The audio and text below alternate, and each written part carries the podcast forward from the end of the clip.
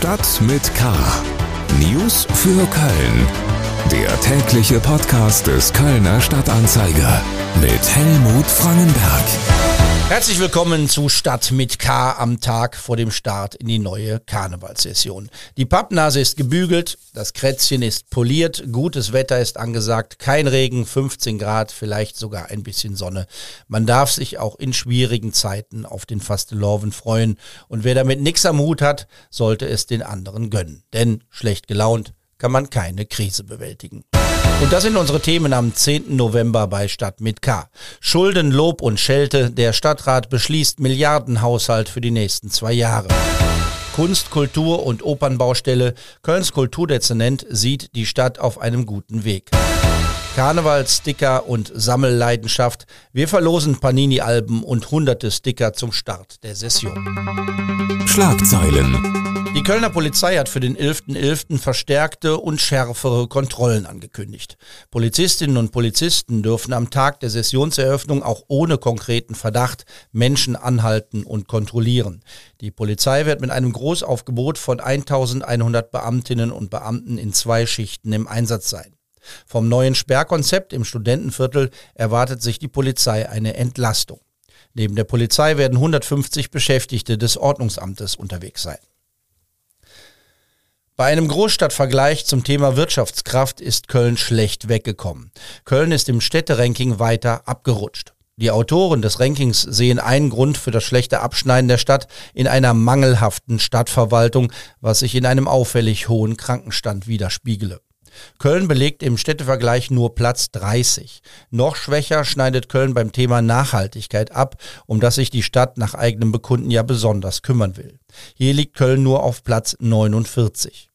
Das Städteranking wurde vom Institut IW Consult im Auftrag von ImmoScout24 und der Wirtschaftswoche erstellt. Verglichen wurden 71 kreisfreie Städte in den Bereichen Arbeitsmarkt, Wirtschaftsstruktur, Lebensqualität und Immobilienmarkt. Im Streit um einen Kölner Martinszug drohen Eltern damit, die Stadt Köln zu verklagen. Die Stadt hatte entschieden, Kindern einer Förderschule den Behindertentransport zu dem Martinsfest am Nachmittag zu verweigern. Das würde dazu führen, dass viele behinderte Kinder nicht am traditionellen Martinszug teilnehmen können. Die Eltern berufen sich auf die Bezirksregierung. Sie hatte eine Verschiebung der Schulzeit auf den Nachmittag genehmigt, damit die Kinder nachmittags zum Martinszug gebracht werden können. Die Eltern haben den Zug nun verschoben und prüfen, mit juristischen Mitteln gegen die Stadt vorzugehen. Der Donnerstag ist ein sehr langer Tag für Kölns Kommunalpolitiker. Der Stadtrat tagt gleich zweimal. Heute Morgen wurde der Finanzplan für die nächsten zwei Jahre beschlossen. Ein Doppelhaushalt mit einem Volumen, das sich ein Normalsterblicher kaum noch vorstellen kann. Im Jahr 2024 wird die Stadt fast 6 Milliarden Euro ausgeben. Und was man ausgeben will, muss man eigentlich ja auch vorher einnehmen. Das gelingt 2023 noch einigermaßen, aber ein Jahr später klafft da ein Loch von 286 Millionen Euro. Wir kommen zu den Themen, über die wir ausführlicher sprechen wollen. Politik. Nicht die Angst wird regieren, sondern der Mut. Das sagt die Chefin der größten Fraktion im Kölner Rat, Christiane Martin von den Grünen. Im Vorfeld hatte es ja durchaus auch Kritik gegeben an den Finanzplanungen der Stadt. Manche Organisation im Bereich von Kultur und Sozialem hatte vor Kürzungen gewarnt. Diese Kritik ist weitgehend verstummt. Was bleibt, ist die Frage nach den Spielräumen einer Kommune in Zeiten der vielen Krisen. Was hier heute vorliegt, sind nicht nur fünf dicke Bücherbände, sondern es ist Risikovorsorge und Zukunftstauglichkeit gleichermaßen. Es ist unsere Garantie dafür, dass wir in all den Krisen voll handlungsfähig und vor allem flexibel bleiben und dass wir weiter in eine Stadt des Klimaschutzes, der nachhaltigen Mobilität und des sozialen Zusammenhalts investieren. Es ist kein verzagter Sparhaushalt, sondern ein mutiger Zukunftshaushalt in schwierigen Zeiten. Der Partner der Grünen im Ratsbündnis ist die CDU. Auch ihr Fraktionschef Bernd Pettelkau sieht die Stadt auf dem richtigen Weg. Der vorliegende Haushaltswurf ist eine angemessene Antwort auf die schwierigen Rahmenbedingungen die wir aktuell zu meistern haben. Denn dieser Entwurf schafft die Balance zwischen der Sicherung von Strukturen und dem Setzen von Wachstumsimpulsen einerseits und der kaufmännischen Vorsicht angesichts einiger Unwägbarkeiten, die wir noch zu bewältigen haben, andererseits. Grüne, CDU und Volt stimmten für den Haushaltsplan der Stadt, den sie in einigen Punkten leicht verändert hatten. Oberbürgermeisterin Henriette Reker bedankte sich für Planungssicherheit, man treibe die urbane Transformation voran, da ist sich die Opposition im Stadtrat nicht ganz so sicher. SPD-Fraktionschef Christian Josten warnte vor schweren Zeiten. Stadtspitze und Ratsbündnis würden nicht die richtige Antwort auf die aktuellen Herausforderungen geben. Jetzt entscheidet sich, ob wir gut durch die nächsten beiden, Winter kommen.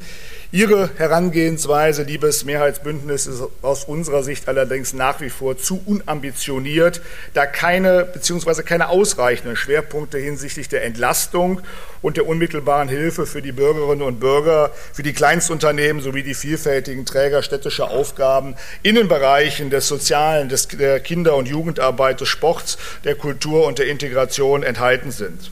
Unsere Stadt braucht dagegen Entschlossenheit bei den Herausforderungen der Krise zum Wohle und zur Entlastung der Bürgerinnen und Bürger.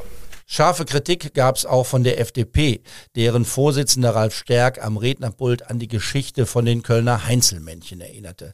Er glaubt nämlich, dass die Oberbürgermeisterin wohl heimlich auf die guten Heinzelmännchen warte, damit diese die Probleme der Stadt lösen.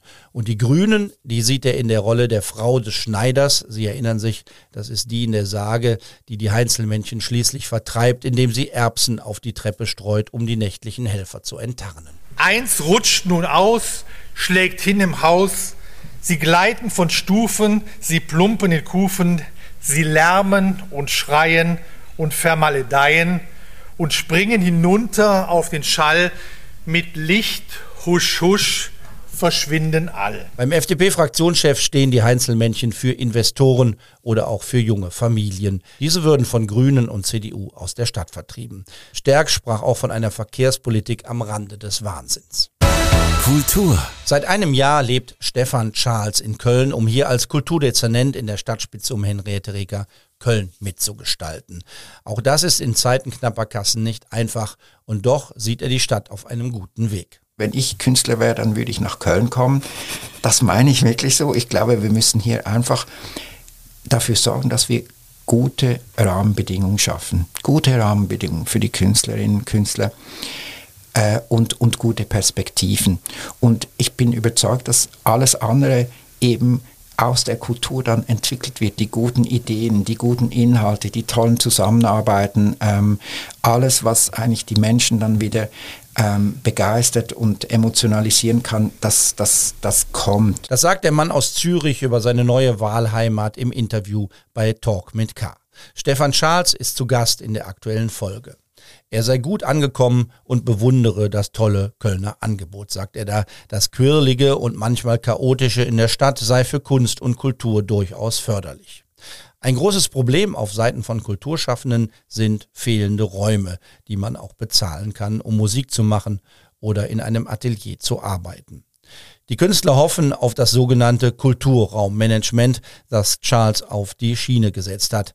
Die Stadt wird zum Dienstleister. Eine schöne Vorstellung, die man sich für viele andere Bereiche des Verwaltungshandelns auch wünscht. Wir versuchen mit einem, mit einem kleinen Team alle diese Aufgaben abzuwickeln, dass wir eigentlich das von uns aus, also als Verwaltungskleine Start-up-Einheit in der Verwaltung, alle diese Prozesse abwickeln können, so dass eigentlich wir direkt mit, mit dem Eigentümer dieser Gebäude sprechen und eigentlich am Ende ähm, ganz konkrete Ateliers oder Musikproberäume, was auch immer, oder Bühnen den Künstlern zu einem sehr, sehr fairen Preis zur Verfügung stellen können. Fast 130 Ateliers hätte man auf diese Weise bereits schaffen können, so Stefan Schals im Interview bei Talk mit K. Die Folge können Sie überall hören, wo es Podcasts gibt und natürlich auch über unsere Homepage ksda.de.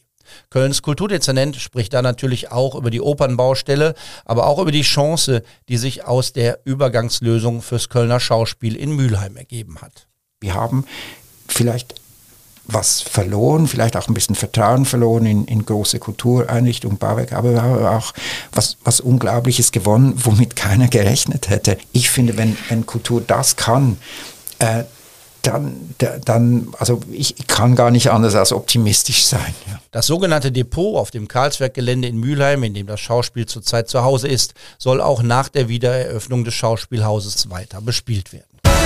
Fastelavend. Wir haben ja schon darüber berichtet. Nein, ich müsste eigentlich sagen, berichtet ist falsch. Ich bin dabei regelrecht ins Schwärmen geraten. Zum Jubiläum des offiziellen organisierten Karnevals gibt es das weltweit erste Panini-Album zum Karneval.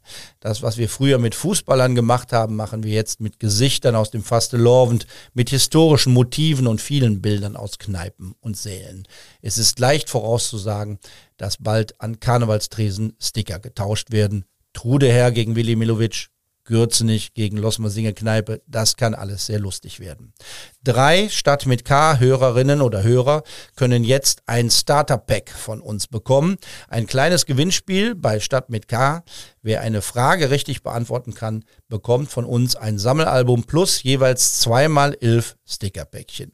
Damit wird man dann schon einiges einkleben und zum Tauschen losziehen können. 22 mal 6 sind 136.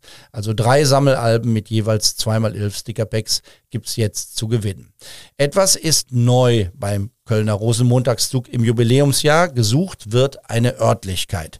Der Zugleiter Holger Kirsch schwärmt. Ich bin mir ganz sicher, dass das Bilder generieren wird, die um die Welt gehen wird und für unsere Teilnehmer ein ganz besonderes Erlebnis wird, wenn wir hier auf dieses wunderschöne Panorama zu gehen. Wovon spricht der Mann? Es geht um den Weg des Rosenmontagszugs und die Frage, die Sie beantworten müssen, um eines unserer Sammelalbum Starter Packs zu gewinnen, lautet, wo startet 2023 der Rosenmontagszug? Schreiben Sie eine Mail an ksda-community.ksda-medien.de. Wo startet im nächsten Jahr der Rosenmontagszug? ksda-community.ksda ksda-medien.de. Sie finden die Adresse auch in den Shownotes dieser Ausgabe. Einsendeschluss ist Freitagnachmittag am 11.11. .11. um 15 Uhr. Das war's für heute. Mein Name ist Helmut Frankenberg. Bleiben Sie wachsam, aber bitte auch gelassen. Tschüss. Stadt mit K. News für Köln. Der tägliche Podcast.